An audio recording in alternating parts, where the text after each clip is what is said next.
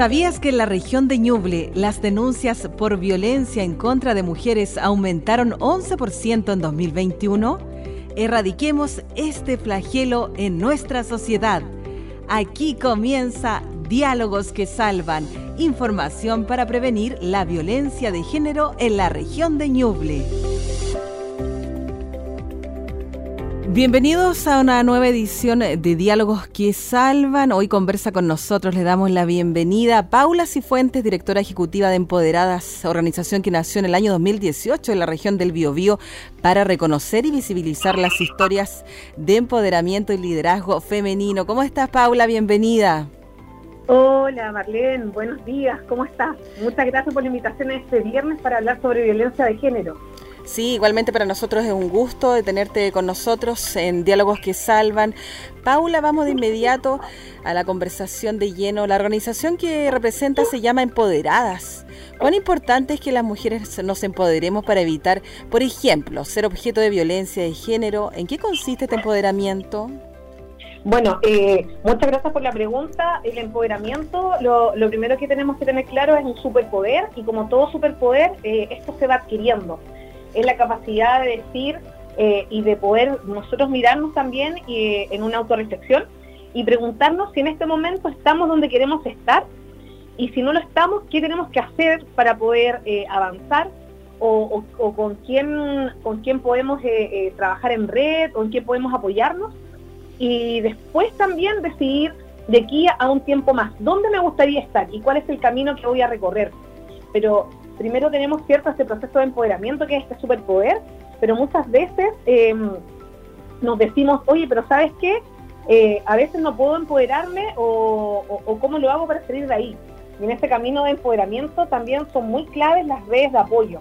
Eh, me refiero a redes de apoyo no solo con las familias, sino que amigas em, o, terceros que nos puedan estar eh, ayudando en este proceso de empoderamiento, porque sobre todo cuando hay víctimas de violencia de género, víctimas de violencia intrafamiliar, eh, o algún tipo de violencia en otros espacios em, que nosotros conocemos, universidades, trabajo, etcétera, es necesario eh, poder, poder avanzar en este proceso con el apoyo de otras y otros. A propósito de eso, Paula, del trabajo, ¿cuáles son las formas más comunes de violencia de género que enfrentan las mujeres en el trabajo? ¿Cuesta a veces reconocerlas? Sí, las formas de violencia de género en el mundo laboral son muy sutiles porque son códigos que son invisibles y que están sumamente normalizados. Eh, los primeros son como las barreras de entrada al mundo laboral cuando tienen hijos pequeños. Eh, con la típica pregunta en el proceso de la entrevista laboral es con quién quedan tus hijas e hijos, cosas que no se les pregunta a los hombres. Y también, eh, una vez que está en el mundo laboral, tenemos dos sucesos que pasan. Uno es el cuando uno va a ser mamá, ¿cierto? Que es el muy maternal que, que se origina cuando una mujer queda embarazada y donde se empiezan a vivir situaciones de desmedro laboral, de descalificación laboral, se empieza a dejar fuera de proyectos, ¿cierto? Y después tenemos el techo de cristal, que el techo de cristal es una pared, o sea, es un, es un, de cierta manera, un, espacio invisible en donde la mujer no puede ascender y, se queda durante ese proceso por muchos años, porque tiene hijos chicos, porque se, se piensa que la mujer al ser madre y trabajadora eh, va a destinar más tiempo a los niños que al trabajo, eh, y también se origina el otro proceso que es como el suelo pegajoso, porque no, no puedes avanzar por estas barreras invisibles culturales, donde se les asigna a las mujeres eh, que más que mirarse por sus capacidades, se les mira por las capacidades de, de, que ellas tienen que estar a cargo o de, de, hijos e hijas o de terceros, o en este caso de repente ciertos adultos mayores o personas en situación de discapacidad. Sí, parece que fueran labores asignadas de toda la vida. Exactamente. Es como que tú nacieras y dijeron, ah, ya, es mujer, tiene que hacer. Claro. Preocuparse, preocuparse de esto, esto y esto y esto. ¿Cuánto influye, Paula, la violencia de género y el acoso laboral, el sistema cultural patriarcal y los estereotipos de género? Eh, bueno, influye mucho porque también, eh, sobre todo al momento de nacer, se nos asigna eh, que por ser un género femenino o masculino se nos van a asociar ciertas etiquetas. ¿Cierto? Por ejemplo, labores de crianza, labores relacionadas eh, eh, con, con, el tema de la educación de las hijas e hijos, con la asignación de ciertas, de ciertas carreras también. Y eso también lo que, lo que va ocurriendo, por ejemplo, con, y con ciertas opciones que tú puedas tener en la vida. Entonces, pero recordemos eh, recordemos que el patriarcado no solo también se le, le hace un flaco favor a las mujeres, sino que también a los hombres, de que tienen que asumir ciertos roles, por ejemplo, de que tienen que ser los proveedores del hogar, de que tienen que ser eh, de, esta manera determinada, y eso también va haciendo que se pierdan espacios donde ellos puedan compartir con sus hijas e hijos, eh, y esto no quiere decir que esté justificando a los hombres, pero sí también va justificando ciertos espacios y ciertas formas de relacionarse. Entonces es ahí donde también vamos llegando a este techo, eh, en donde el sistema patriarcal nos va, nos va, va cerrando, cerrando los perímetros. Eh, ¿Han habido en este último tiempo cambios en la cultura de las organizaciones tendientes a generar una construcción conjunta de la equidad de género? ¿Cómo podríamos definir la equidad de género? Sí, sí hay, ha habido cambios. Eh, yo creo que ya que estemos conversando y existen este tipo de programas y que estemos visibilizando ya ciertas cosas que damos como normales y que hoy día nos cuestionemos, por ejemplo, eh, cuántas mujeres están en los espacios de toma de decisión, cuántas mujeres expertas hay en un panel, por ejemplo, o las fotografías, o fotografías que de repente uno ve que se comparan en la cantidad de hombres en un directorio, por ejemplo, en, las, en el Consejo de las Universidades, eh, actual, actualmente versus las anteriores, los años anteriores, también nos va mostrando cierto una radiografía de lo que está pasando, o que ya tengamos, por ejemplo, nadie adoraba antes de las brechas, que nos faltaban 150, ahora hizo muchos 300 años, según los últimos informes, para cerrar las brechas de género, y sobre todo porque en Chile tenemos un contexto normativo que es la norma NSH 3262, que es la norma chilena que habla de cómo generar un sistema de igualdad de género y corresponsabilidad familiar para padres y madres. Y además también em, que Chile ha firmado varios acuerdos eh, en esto, o cuando se hable del concepto de perspectiva de género, son sin duda avances que están que se están logrando en esta línea. En la realidad, lo cotidiano, ¿tú crees, Paula, más que de repente es más, mucho más de lo que se habla, de lo que se practica? Sí, hay una brecha entre el hablar y el implementarlo, porque eh, esto, todo esto es un cambio cultural. Así es. Es un cambio cultural que hay que ir desarrollando y, y que empieza, bueno, muchos dicen empezar con los niños actualmente y los niños actualmente tienen un proceso que se está, que ellos vienen con eso distinto, obviamente igual es que hay que generarlo con ellos, pero también con nosotros en hablarlo.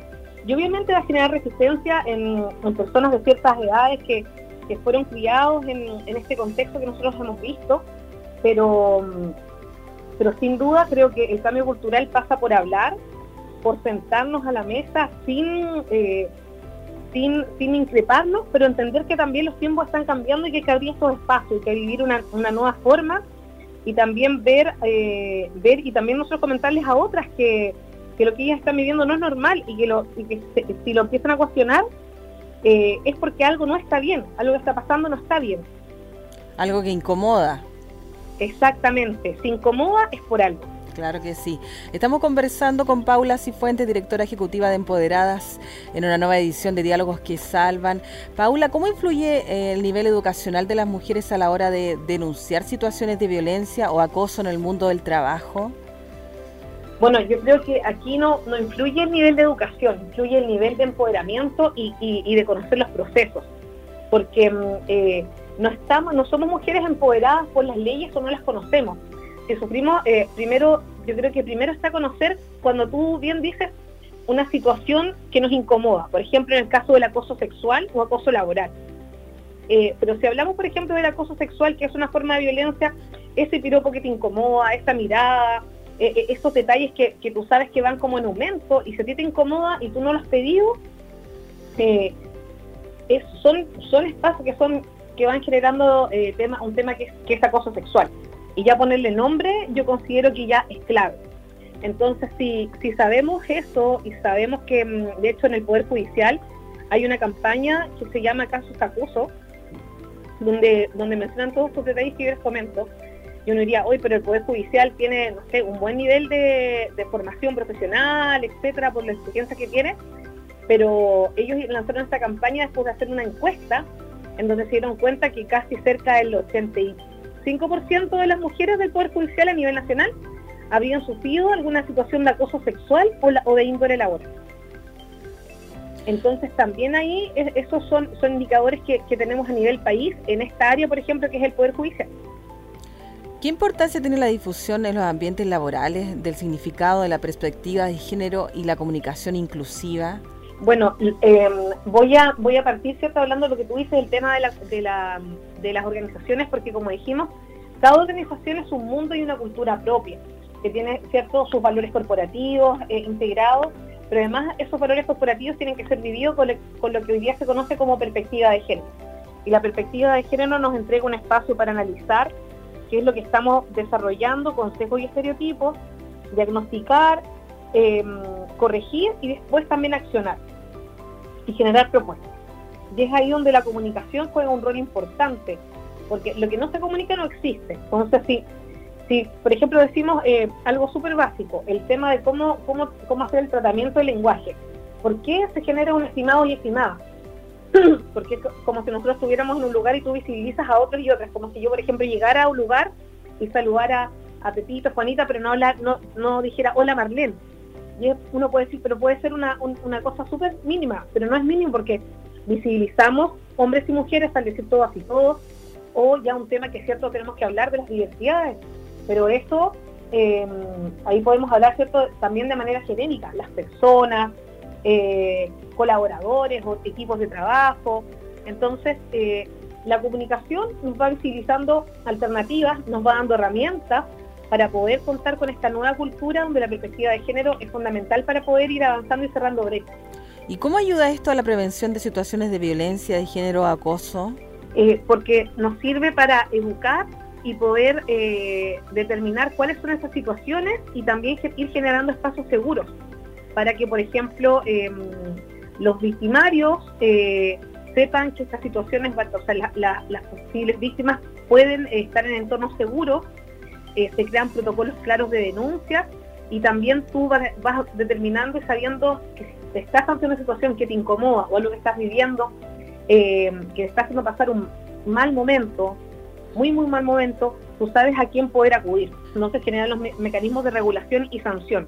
Paula, no, Sí, ¿no será de repente también que las empresas están muy dedicadas al trabajo definitivamente, a los protocolos, a lo que tienen que hacer con el trabajo, a que a cada uno le corresponda, pero no, no se habla mucho de esto en el lugar de trabajo, como que no se toma en cuenta, quizás eh, no te dicen si a usted le pasa esto, tiene que ir donde y denunciar lo que está pasando, como que pasamos por alto estas situaciones. Exactamente, sí, yo creo que pasa porque también los enfoques están muchas muchas demandas, por ejemplo, eh, hay una ley que es el modelo de prevención del delito, el MPD, que habla sobre los canales de denuncia en general, pero no habla sobre el acoso sexual. Y por ejemplo en Perú hay una ley donde se habla eh, sobre las leyes de sanciones al hostigamiento y las empresas tienen que reportarlo en su informe de sostenibilidad, en sus buenas prácticas. Pero en Chile, claro, como eso no existe, como te decía yo, está este modelo de prevención del delito, donde existen los canales de denuncia para eh, poder informar actos de corrupción en la empresa o situaciones de acoso, pero en términos generales. Entonces, eh, está fuera como del foco y está claro, no, no, no es algo que esté definido. Recordemos que en Chile la cuarta ola feminista inició por las demandas de las mujeres universitarias, eh, quienes empezaron a visibilizar las situaciones de acoso en espacios que uno consideraría seguros como la universidad, y recién eh, hace unos, unas semanas se empezó a se promulgó y se empezó a implementar en las universidades una ley de esa línea. Entonces, igual bastó, tomó bastante tiempo. Por ejemplo, en la Universidad de Concepción pues señala en ese sentido porque eh, ya desde hace varios años se anticipó la ley y generó esta dirección de equidad de género y diversidad sexual. Entonces, eh, también está en decir, mira, este es un tema interesante y nosotros estamos tomando las acciones respectivas y no esperar a que haya una ley para poder implementar las acciones. ¿De qué manera la independencia económica de las mujeres contribuye a evitar episodios de violencia, de género acoso? Bueno, el, empoderamiento económico, ya sea a través de un, de, un, de, un, de aspecto laboral más formal o de manera más informal, que puede ser a través de un emprendimiento, va permitiendo que la mujer, en casos de, violencia transfamiliar, por ejemplo, pueda tomar la opción de, dejar el agresor, porque muchas veces eh, este tema, este eh, este caso con el agresor es un proceso que puede llevar años, que muchas veces no se cuenta por vergüenza, porque no se percibe la persona como víctima. O sea, por eso el empoderamiento es eh, no hay que entenderlo como este amiga date cuenta, sino que escuchar inicialmente, eh, la persona tiene que tener las herramientas, tiene que formar el proceso y muchas veces no deja sobresor porque no tiene eh, no tiene el poder económico. La independencia económica, claro. Exactamente. Es, uno de los, no sé si pretexto llamarle Paula, pero eh, realmente es el miedo de cómo lo voy a hacer, si denuncio, bueno, me quedo sola, no tengo un trabajo, cómo me sustento, cómo ayudo a mis hijos. Sí, e, es eso también la reflexión que se hace y muchas veces también pensemos que son... Eh, eh, la mujer es minimizada fuertemente en este sentido, o sea, está con un agresor constantemente que le dice que no puede. Entonces, eh, el poder salir a buscar trabajo y decir, pero ¿quién me va a contratar? ¿Quién, ¿Cómo voy a hacer esto? También hay un tema de, creer que uno puede, o sea, que tiene este superpoder que se tiene que ir adquiriendo a poco. Entonces, pero ese, empoderamiento económico, esa independencia, como tú bien señalas, Marlene, va a permitir que tú puedas generar tu propio dinero, poder eh, pagar tus cuentas, poder salir de ahí, eh, poder estar más, libremente sin esa presión psicológica, sin esa violencia. Y obviamente también cuando estamos en un espacio de trabajo donde ocurren estos niveles de violencia, ir a, un, ir a un ambiente de trabajo donde estés más segura y donde tu prioridad y eh, tu salud mental también eh, te dé espacio para ti y no para espacios que son, como decimos, ¿cierto?, que son tóxicos y donde muchas veces eh, se están normalizando estos temas de violencia de género en el mundo laboral. Ahí, bueno, va de la mano, porque es tan importante también la igualdad salarial entre mujeres y hombres. Sí, eso también es otro, otro aspecto importante porque em, la brecha salarial, recordemos que ahí no estamos hablando de distintos cargos, estamos hablando, según las cifras del Instituto Nacional de Estadística en Chile, la mujer versus el hombre, a mismo cargo, eh, misma responsabilidad, mismo horario de trabajo y mismas funciones, recibe casi 200 mil pesos menos que el hombre. Bastante la diferencia. Exacto, y recordemos que hay también una ley que va regulando el proceso, mm, este proceso de normalización de, la, de los sueldos. Eh, pero esto, claro, eh, no, no ha ido de la mano con, con, lo que están, lo que está pasando en las empresas. Entonces, esto también siempre es importante irlo viendo, irlo normalizando y, si bien que la, bien las empresas lo están eh, aplicando, son procesos que tenemos que seguir conversando y seguir implementando en distintos lugares de Chile. ¿Cuál ha sido el impacto de las nuevas tecnologías y las redes sociales en las conductas de acoso sexual o violencia de género? Bueno, yo creo que hay distintas campañas que se han ido implementando a nivel de América Latina. En Chile todavía estamos al debe en eso pero por ejemplo en Argentina la campaña le habla a, ha hablado primero a las víctimas, en otros países también habla a las víctimas con respecto a que, se, que tengan ese proceso de empoderamiento, pero como yo les decía, igual eh, hay una mirada crítica con respecto a eso porque eh, una víctima de, violencia psicológica, violencia física o de cualquier otro tipo relacionado a violencia de género o ya los casos más graves como son los, los femicidios, eh, muchas veces para llegar a ese nivel de violencia eh, la, víctima no, no, puede salir de ahí, pero no porque no quiera, sino que en realidad tienes, tienes una situación psicológica tan complicada, como te decía yo, y una autoestima que está tan por el suelo, que cuesta salir y poder reconocerse como mm, que necesitas ayuda o, decirlo. Entonces, en este proceso, las redes sociales nos van generando también un apoyo, primero para no normalizar conductas, segundo para saber eh, a quién acudir aunque la discusión siempre, siempre es bienvenida en los distintos aspectos, y lo otro también para ir generando estas campañas de apoyo que también, como decía en otros países de Latinoamérica, primero le han hablado a la víctima, pero también han hablado al agresor. Entonces también cumplen un rol de educación y de no normalizar eh, ciertas actitudes o ciertos comentarios o ciertas eh, prácticas. Y también, bueno, hacer sentir que no están eh, solas, Paula, y eh, lo mediático también tiene mucho que ver cuando eh, lamentablemente vemos femicidios en la televisión, en las noticias, hacemos sentir nuevamente lo que está pasando en nuestro país con la violencia contra la mujer, pero faltan campañas, ¿qué crees tú? ¿Faltan campañas a, a nivel nacional para rechazar este tipo de episodios violentos? Sí, sí faltan campañas, y sobre todo enfocado a la, a la educación con respecto a, como tú siempre decías, uno, no estás sola y cuáles son, cuáles son las redes, estamos aquí para apoyarte, pero también con respecto a la educación y en distintos niveles, tanto en la, primera infancia, la adolescencia, por ejemplo, lo que está haciendo la Fundación Antonia con relación a la violencia en el pololeo, eh, que también eh, hay una encuesta que ellos creo que lanzaron y decían que eh, la violencia en el pololeo empiezan a sufrir las niñas a los 12, 13 años, porque obviamente hay etapas más tempranas en esta línea, y también de lo que está ocurriendo en, las relaciones de pareja, de más adultos. Entonces, aquí la educación, campañas educativas, sí son necesarias. ¿Qué importancia han tenido las movilizaciones y marchas de las mujeres los últimos años para posicionar temas de género en la agenda pública legislativa? Bueno, yo creo que la, visibilización de las campañas, o sea, visibilizar ha sido clave porque como bien decíamos, lo que no se comunica no existe y es necesario también que las mujeres eh, hayan salido a la calle y, estas marchas pongan en, la palestra, en los medios en los medios noticiosos, lo que está ocurriendo, lo que está ocurriendo. Porque esto ha sido también eh, ha permitido que se pongan en tabla ¿cierto? la agenda legislativa, que se puedan regular. Nosotros estamos en un país que es altamente normativo, eh, entonces lo cultural no, se viene por ahí. parece que si no está escrito no, no lo podemos, no lo podemos eh, desarrollar. Entonces esto ha permitido que esté en la agenda de los medios de comunicación, que haya una mirada distinta que sea transversal. Eh, que los cuidados también hacia otras mujeres también son importantes y se generen también estas redes de apoyo para que las mujeres que estén sufriendo situaciones de violencia sepan también dónde recurrir. ¿Qué situaciones que tradicionalmente no consideramos violencia de género sí lo son, Paula? Por ejemplo, decirle a una mujer cómo vestirse o qué palabras decir, eh, o las mujeres no dicen groserías, eso también constituye violencia de género, ¿cierto?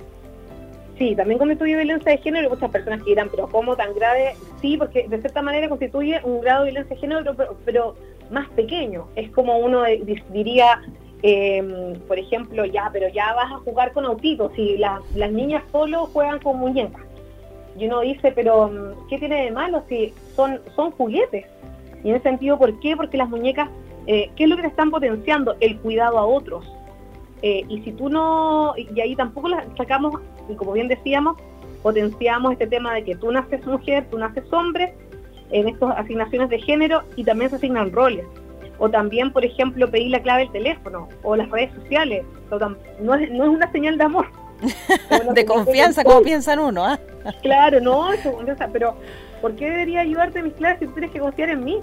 Claro. Y entonces, o, ver a quién, o, o stalkear a quién eh, le diste like, por ejemplo, en las redes sociales.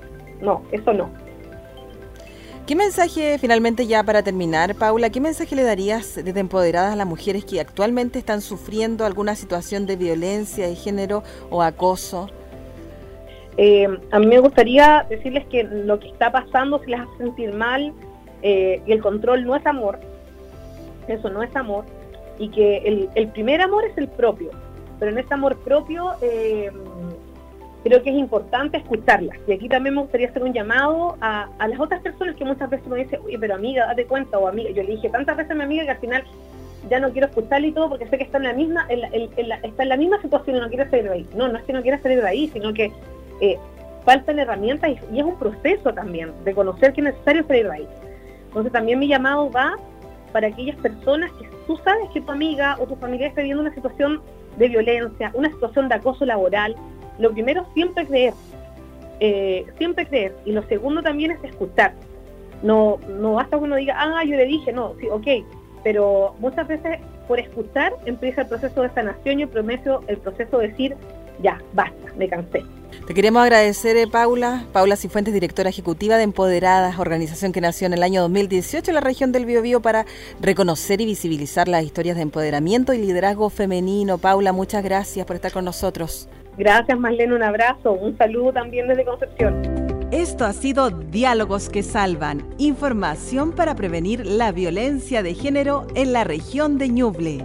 Este programa llega a sus hogares gracias al financiamiento del Fondo de Fomento de Medios de Comunicación Social del Gobierno de Chile y del Consejo Regional.